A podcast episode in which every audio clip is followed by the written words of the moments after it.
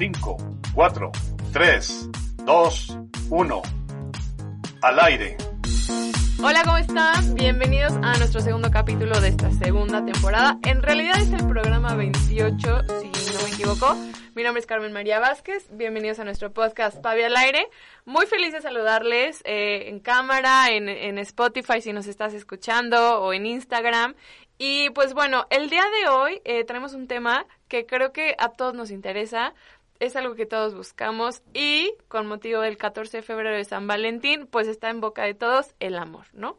El amor que es algo eh, que, bueno, nuestra invitada en un momento se las presentaré, decía, todos venimos de ahí. Y es algo que todos buscamos, ¿no? Eh, creo que una de las preguntas cuando te hacen qué buscas en la vida, cuál es tu misión de vida, a qué vienes, pues a ser feliz y encontrar el amor, ¿no? Y eh, en un capítulo pasado ya habíamos hablado del tema de cuál es la relación del intestino con las emociones, ¿no? Platicábamos que en, en el intestino se generan muchísimas conexiones neuronales Exacto. y que nuestras emociones directamente las sentimos y resentimos en el intestino y en el sistema digestivo.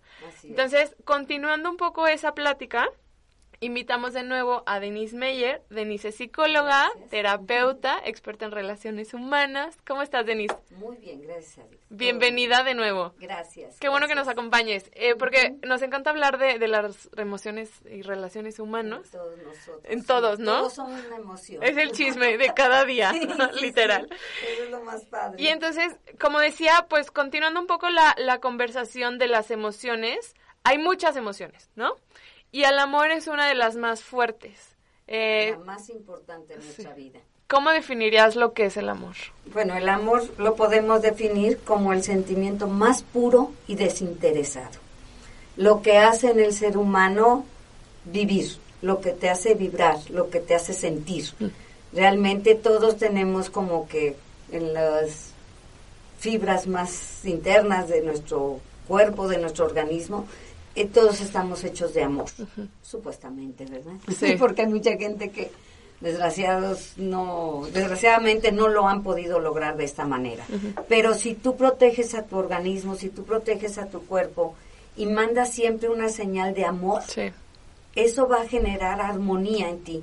Y protegiéndote tenemos los probióticos, Claro. eh, te puede ayudar muchísimo, porque además de todo existen muchos tipos de amor. Y tienes una definición hermosa de, de qué es el amor en pareja, ¿no? y, y nos compartes que es el amor que te hace vibrar y tener sensaciones indescriptibles. qué lindo. Desde mariposas en el estómago, obviamente, hasta sensaciones en la piel como escalofríos, ¿no? Claro. Y, y bueno, pa- aparte de, de estas reacciones físicas, tú nos lo has dicho, ¿no? Las emociones las siente y las vive el cuerpo. Exacto. Y es, es en donde nosotros tenemos esa necesidad de permanecer protegidos, cuidados.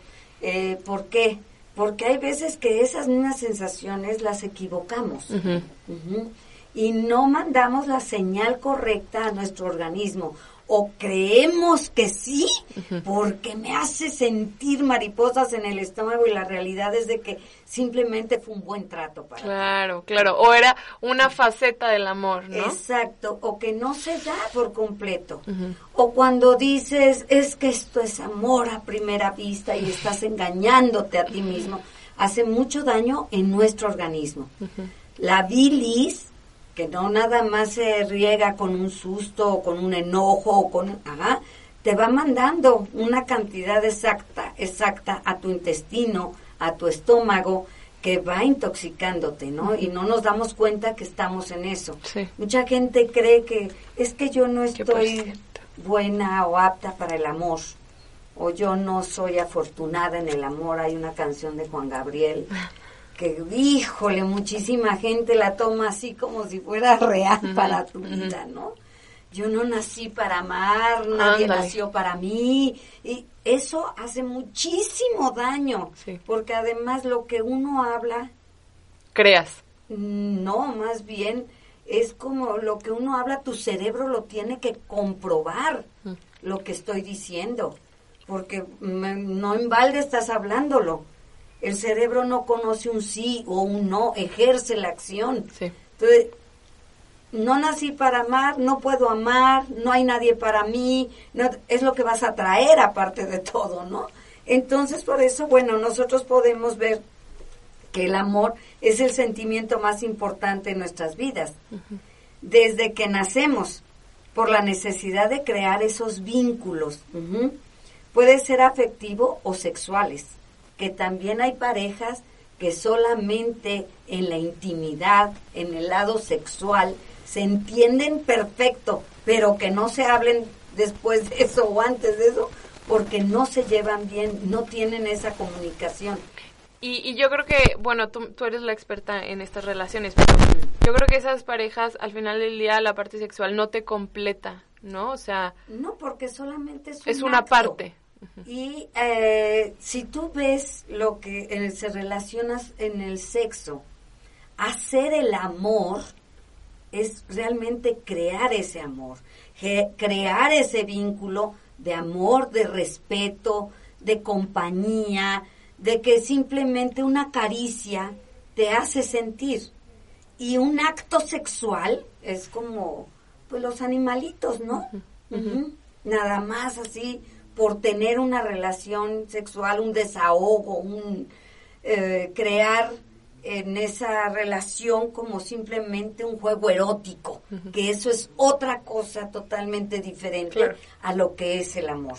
Entonces, eh, estamos platicando pues de, del amor en pareja. En pareja. Y, y, empezamos diciendo que hay diferentes facetas, ¿no? Que suele empezar con la atracción. Sí. Y, y después, eh, que algunas veces se puede confundir, no sé si en la, en la adolescencia se suele confundir demasiado, ¿no? Que como empiezas a experimentar lo que es el amor y, y, con tu primera pareja. Sí, porque además, fíjate, eh, aparte de que en la adolescencia no sabes, por eso es adolecer, no sabes si vas o vienes. El simple hecho de que te guste una persona y sientas esa atracción no quiere decir que sea amor. Y hay muchos muchachitos, jovencitos, sobre todo en las mujeres que somos más, ay, apasionadas, y el amor, y creemos que ese era nuestro amor de la vida. Realmente lo único que hicimos fue generar como una emoción. Sí. El simple hecho de que yo te vea y sienta algo en mi estomaguito es la emoción, es el, descubrimiento que empieza a ver en los jóvenes de esa atracción pero no quiere decir que sea súper amor eso. Claro, y hay relaciones que no pasarán de la atracción y en eso quedará. En eso quedará. ¿Y cuál es la siguiente faceta en las relaciones que sí avanzan después de una atracción? Bueno, es que aquí podemos considerar como un una potente fuente de energía, ya en una relación, aquello que todo lo cura y la clave de la felicidad. No hay que confundirlo, porque la felicidad es una decisión de cada persona. Si yo decido ser feliz y me quieres acompañar en esa felicidad, adelante. Pero no mi felicidad va a depender si tú quieres estar conmigo, si quieres formar una familia, si te quieres casar. No, no, no. Mi felicidad la genero yo. Y ya dependiendo de esa felicidad que yo tenga, si alguien me acompaña, a todo dar. Y compartimos esa felicidad.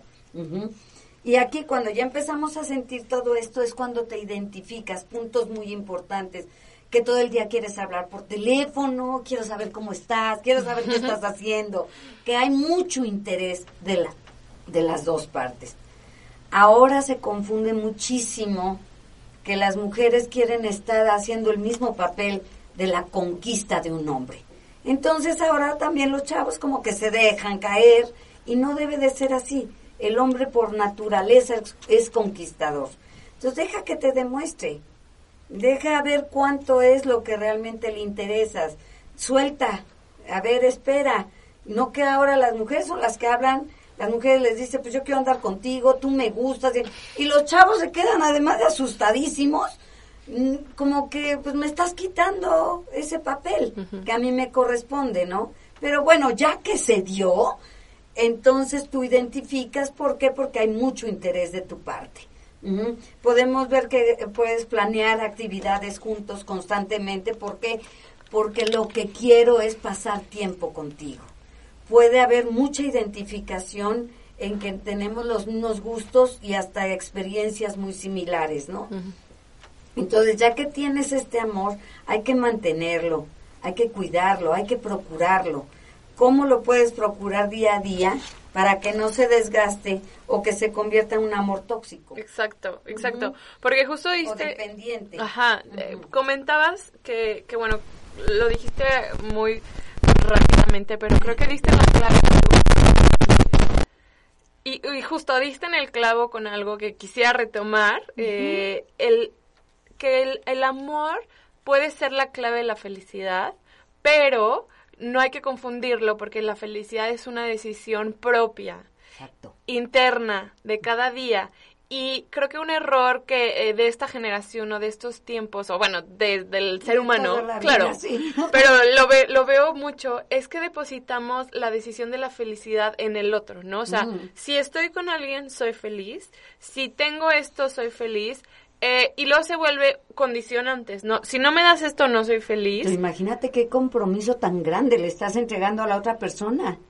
Te estoy entregando mi vida con todo y mi felicidad. Claro. Imagínate. Claro. Y si no lo logro, qué frustrante para la otra persona. ¿no? Totalmente, Claro. totalmente. O sea, yo creo que la responsabilidad de recibirlo es altísimo también. O sea, es Exacto. una carga que no le corresponde a nadie. A nadie más que a uno mismo. Y es súper fácil caer en eso. ¿no? Muy. O sea, Muy, muy. La gran mayoría de las parejas hace esto. Además, esto se da muy fácil por el sentido de pertenencia. Esto es mío, me pertenece y es tu obligación hacerme feliz. Claro que no. No es obligación de nadie. Esto es simplemente el amor es amor, se da o no Sin se da. condiciones. No, no es porque, ah, si hoy me hablaste bien, sí te quiero, si no, ya no te quiero. Y si hoy me diste esto, te quiero, y si no, ya no te quiero. No, el amor es amor. Entonces no debemos de ser ni egoístas ni abusivos en dejarle al otro la responsabilidad de hacerme feliz. ¿y cómo podemos identificar uno? Y si ya lo identifica, cómo moverme del amor consciente y el amor tóxico. Bueno, es que nosotros, fíjate, te voy a leer una parte. Aquello a lo que te apegas, estás generando una fuente de sufrimiento. El apego puede ser a cosas, a lugares, a personas y demás. El amor consciente es el que se da tranquilamente. Solo con amor es amor. Y el amor con apego, ¿qué estás diciendo inmediatamente? Estás generando ya ese sufrimiento. Estás todo el tiempo pensando si sí me va a hacer caso, si sí me va a hablar, A invitar si me va a lado. invitar. Es que no me ha hablado y ya son tales horas, ni un mensaje me ha mandado, a lo mejor ya me dejó de querer. a lo- o sea, todo el tiempo estás inseguro Sí. todo el tiempo estás creando y generando esa fuente de energía fugaz, porque además no te sirve de nada. Quien te va a querer, quien quiere estar contigo, va a estar presente. Y no necesito estar todo el tiempo sobre de ti para hacerte sentir o hacerte creer lo mucho que te quiero o que sí me importas. Eso se siente. Por eso es tan importante saber qué siento, qué, qué mensaje me estás mandando con tu simple mirada, con el simple hecho de sentirte cerca de mí, si me siento segura o realmente totalmente insegura, porque hay parejas que qué barbaridad, si te voltearon a ver, ah, tú también le estás coqueteando, estás viendo, o sea, el simple hecho de salir con una persona, así por mucho que te quiera, ¿sabes qué? Bye. ¿Por qué? Porque me estás haciendo daño. El simple hecho de que una persona te diga que está dudando de ti, de tu comportamiento, es una falta de respeto terrible. ¿Cómo es posible que creas o pretendas que esté contigo si estoy volteando a ver a otra persona? O el simple hecho de que yo pueda dar un saludo, un buenos días, dar la mano, un beso en la mejilla, quiera decir que esto ya es un ac- acto sexual o en ese momento ya me voy a ir con esa persona. Claro que no. Aquí simplemente es qué tan seguro soy ¿qué tan seguro estoy de ti? Y no es que tan seguro estoy de ti porque yo quiera generar esa inseguridad, sino que qué estoy pensando de ti, cómo te tomo, como qué persona te estoy tomando. Si eres una persona valiosa que no tienes ningún otro interés, ninguna otra fijación en nadie más más que estar conmigo, me lo vas a hacer sentir. Sí. Entonces no necesito el estar elucubrando si me ve, no me ve, si me habló, no me habló, se habrá ido con alguien más, estará con alguien más en este momento y por eso no me ha hablado. Que... Imagínate qué desgaste tan terrible y el daño que le haces a tu organismo, a tu cuerpo. Ese tipo de sensaciones son las que te decía en tu estómago, mira, hay esto que te puedes tomar, que lo puedes proteger muchísimo y ayudarte tú misma a no tener esto. Eso es crear codependencia en una relación. Esto es generar como una base de sufrimientos que está registrado en tu chip del cerebro en donde no te está permitiendo ver más allá. Como que cuando alguien tiene esa necesidad de generar estos miedos y estas angustias, en primera tendríamos que revisar cuánto te amas. Claro. Cuánto te respetas. Cuánto sabes lo que vales tú como para estar tan inseguro de que cualquier gente puede llegar a desplazarte en cualquier momento entonces pues, no vales tanto para esa persona. Y si esa otra persona se va aún haber, habiendo dado lo mejor de ti, es porque no vale la pena, porque no es lo suficiente para ti, no para la otra persona. Pues pobre, ¿no? Se perdió de lo mejor de ti. Qué fuerte. Y yo creo que eh, esta, este tema que dices de qué tanto no te quieres o qué tanto estás esperando el fracaso en, en tus relaciones, Claro puede venir desde una huella de abandono, ¿no? De sentirme que que o estoy buscando pertenecer tanto con alguien porque me siento que si estoy sola no valgo o no soy. Este, cuando no está sanado eso, qué difícil va a ser tener una relación exitosa de pareja. No, bueno, claro, porque además de todo, como tú dijiste, se convierte en relaciones tóxicas. ¿Por qué? Porque te quiero forzar a algo que no quieres. El que quiere lo hace. Hombres o mujeres, quien quiere estar, lo está. No necesitas forzar ninguna situación. En el momento que uno tiene la necesidad de forzar una relación, es porque no está completa. No está siendo eh, embonada una a otra las piezas. Entonces estoy buscándole para poderlas embonar a fuerza. Sí muchísimas personas, sobre todo en los jóvenes, que se da esto de que mm, tienen un embarazo para obligar al hombre o a la mujer a quedarse, eso es terrible. Terrible, terrible, terrible, porque en primera te lo van a cobrar siempre, en segundo te va a pesar a ti muchísimo haberlo hecho, y en tercer lugar, como para qué forzarte a que te quedes si sé que a la vuelta de la esquina te vas a ir? Porque yo tuve necesidad de hacer algo tan gravísimo como tener un hijo para obligarte a quedarte conmigo y a forzar una relación que no tiene por dónde agarrarla. No hay ni cómo ayudarla. Entonces eso es terrible y los hombres sobre todo te la cobran muy cara. Claro. Muy caro. Ahora, creo que nos compartiste cómo se ve una relación tóxica, ¿no? Cuando no te quieres, cuando pasa esto, no te valoran. Tengo dos preguntas. ¿Se puede mover de un amor tóxico hacia un amor consciente? ¿Y cómo se debería de ver un amor consciente? Basado en, eh, pues en lo que es realmente el amor que definíamos al principio, ¿no? Bueno, es que para una relación que ya estuvo dañada, sí se puede lograr con muchísimo trabajo, con muchísimo esfuerzo, eh, generando un bienestar emocional en la pareja. El chiste de todo esto es que los dos quieran hacerlo, que los dos tengan esa disposición a hacerlo. No sea nada obligado, no sea nada comprometido. Eh, es Bueno, creo que se daría uno en tres millones y medio. o sea, no. Bueno, pero ¿cómo, entonces, cómo se ve un amor que sí vive en un bienestar emocional?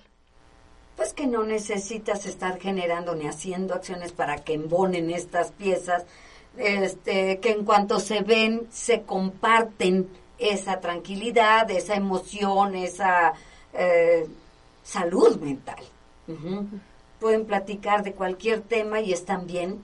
No platico un tema y termino peleando siempre contigo. ¿Por qué? Porque no podemos comunicarnos adecuadamente, sino que realmente es fluye, fluye solito. Ahí es lo, eh, lo que tú puedes ver de mejor manera. Hay una definición que es esta.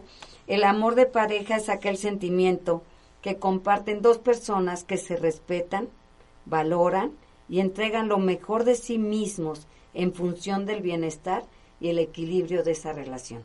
Esto, ¿por qué se da tan fácilmente? Porque lo damos los dos. Por eso se llama pareja, porque caminamos parejo, damos los dos lo mismo, tenemos el mismo interés, vamos por una misma finalidad. Es muy importante que si tú haces lo mejor y lo que más le gusta a tu pareja y recibes lo mismo, saber exactamente que eso es la perfecta relación. Y yo creo que cuando lo haces, eh, no con un afán de, lo, te voy a dar esto para que me quieras. Ah, no. ¿No? O sea, lo hago porque, uno, lo hago desde un lugar en el que yo estoy con bienestar emocional, eh, yo estoy eh, en mi mejor versión de mí mismo y te quiero entregar mi mejor versión y algo que a ti también te haga crecer, ¿no? Exacto, exacto. Por eso aquí también podemos ver, aunque seas la mejor versión de ti, des lo mejor de tu vida, si no eres lo suficiente para esa persona, no va a servir, ni va a funcionar, así lo provoques porque no es la persona correcta. Porque no es la persona correcta. Y aunque seas la peor versión de ti, vas a ser la persona correcta para esa otra persona. Pero es muy importante también saber qué nos gusta y qué no nos gusta, qué permitimos y qué no. Esto que hablábamos del apego es muy importante porque generas esa fuente de energía que es una fuga en tu vida, que no estás este, tú haciendo como el amor consciente es como somos felices, qué padre. Y desgraciadamente son tan pocas las parejas que llegan a lograr esto que hasta envidias generan en las demás personas. Que no les pueden creer que sean tan felices. No puede ser. Sí, ¿por qué vas a ser más feliz que yo? Es que qué ganas de autosabotearnos nuestra felicidad. ¿no? O sea, siempre. Creo que hay que acabar con eso. Ojalá ya. Pero es que volvemos a lo mismo de un principio. Mi felicidad la genero yo. 100%. No a partir de que si les parece o no a los demás lo que hago o siento. La felicidad la genero yo. Y quien decide ser feliz soy yo, no dependiendo de los demás. Entonces, partiendo de ahí, no hay ningún problema. Entonces, nosotros podemos ver que hay personas que día a día es con mucha tristeza, tienen menos compromiso, tienen menos ganas de estar, tienen como más facilidad. ¿Por qué? ¿Por qué los jóvenes ahora prefieren tener un perro que un hijo? ¿Por qué los jóvenes de ahora por el compromiso? ¿Y por qué se sienten el compromiso que es comprometerte? ¿Por qué se sienten tan comprometidos si lo voy a dar con todo mi amor? Lo voy a dar solo y desinteresado. Pero la gran mayoría estamos muy enfocados en el trabajo, en las actividades diarias. En lo único que nos interesa es generar dinero, dinero, dinero, dinero y hacer, hacer, hacer, hacer, hacer. Y cuando mucho viajar y conocer, y, pero ya el vínculo familiar, lo que realmente hace una pareja, el cometido en la vida de una pareja es tener una familia, formar una familia, tener a tu pareja, ser feliz, pero no, no hay ya ningún interés de esto y desgraciadamente los medios de comunicación y todo esto nos bombardean terriblemente. Entonces, la familia y eso ya nos iríamos lejísimos a lo que es el amor de una pareja. Pero no debemos de dejar de tomar en cuenta qué pasa, que en ningún momento no hay una edad, no hay un límite en donde podríamos conocer a la persona que le dé ese vuelco a nuestras vidas. No hay una edad adecuada. Puede ser a los 15, a los 30, a los 50, a los 100, no importa. Pero en algún momento de tu vida lo vas a conocer. Ay, sí. Y lo vas a encontrar. Qué lindo. Justo ahorita pensé en una amiga de mis abuelos, toda su vida soltera. O sea, de si- cinco o siete hermanos, no me acuerdo. Soltera, soltera, vivía con sus papás y pues ya la tía quedaba. Y a los 75, no te miento, conoció el amor de su vida. Claro, nunca Y él, él era viudo, eh, ella pues nunca se había casado. No, no. Se enamoraron, se casaron y duraron siete años de casados. Digo, tristemente él falleció de cáncer y ella te dice, los mejores siete años de mi vida. de mi vida. O sea, y lo encontré a los 70 y pensé que ya nunca lo iba a encontrar. Y, y fue mágico y, y un primer amor súper fugaz y, digo, pasional, fuerte, ¿no? Claro. Y qué padre, ¿no? O sea, Eso es, eso es no perder nunca la esperanza y no tener la necesidad de forzar, sí. Porque si no es contigo ya no, nadie más en la vida me va a hacer caso, en la vida voy a tener un amor y, y porque al único que quiero y amo es a ti y volvemos a dejar la responsabilidad en nosotros de nuestra felicidad. Cuando pueden pasar tantas cosas en tu vida y realmente encontrar el amor de tu vida Sí. el que te hace vibrar, el que te hace sentir que no necesito forzar nada ni a nadie. Y un amor basado en, en conciencia, no en apegos, ¿no? Exactamente, por eso aquí te- también puse, muchas personas no viven sus sueños por estar viviendo sus miedos. El miedo a perder a una persona y el miedo a que me dejes de querer son terroríficos, porque son los que más afectan al ser humano.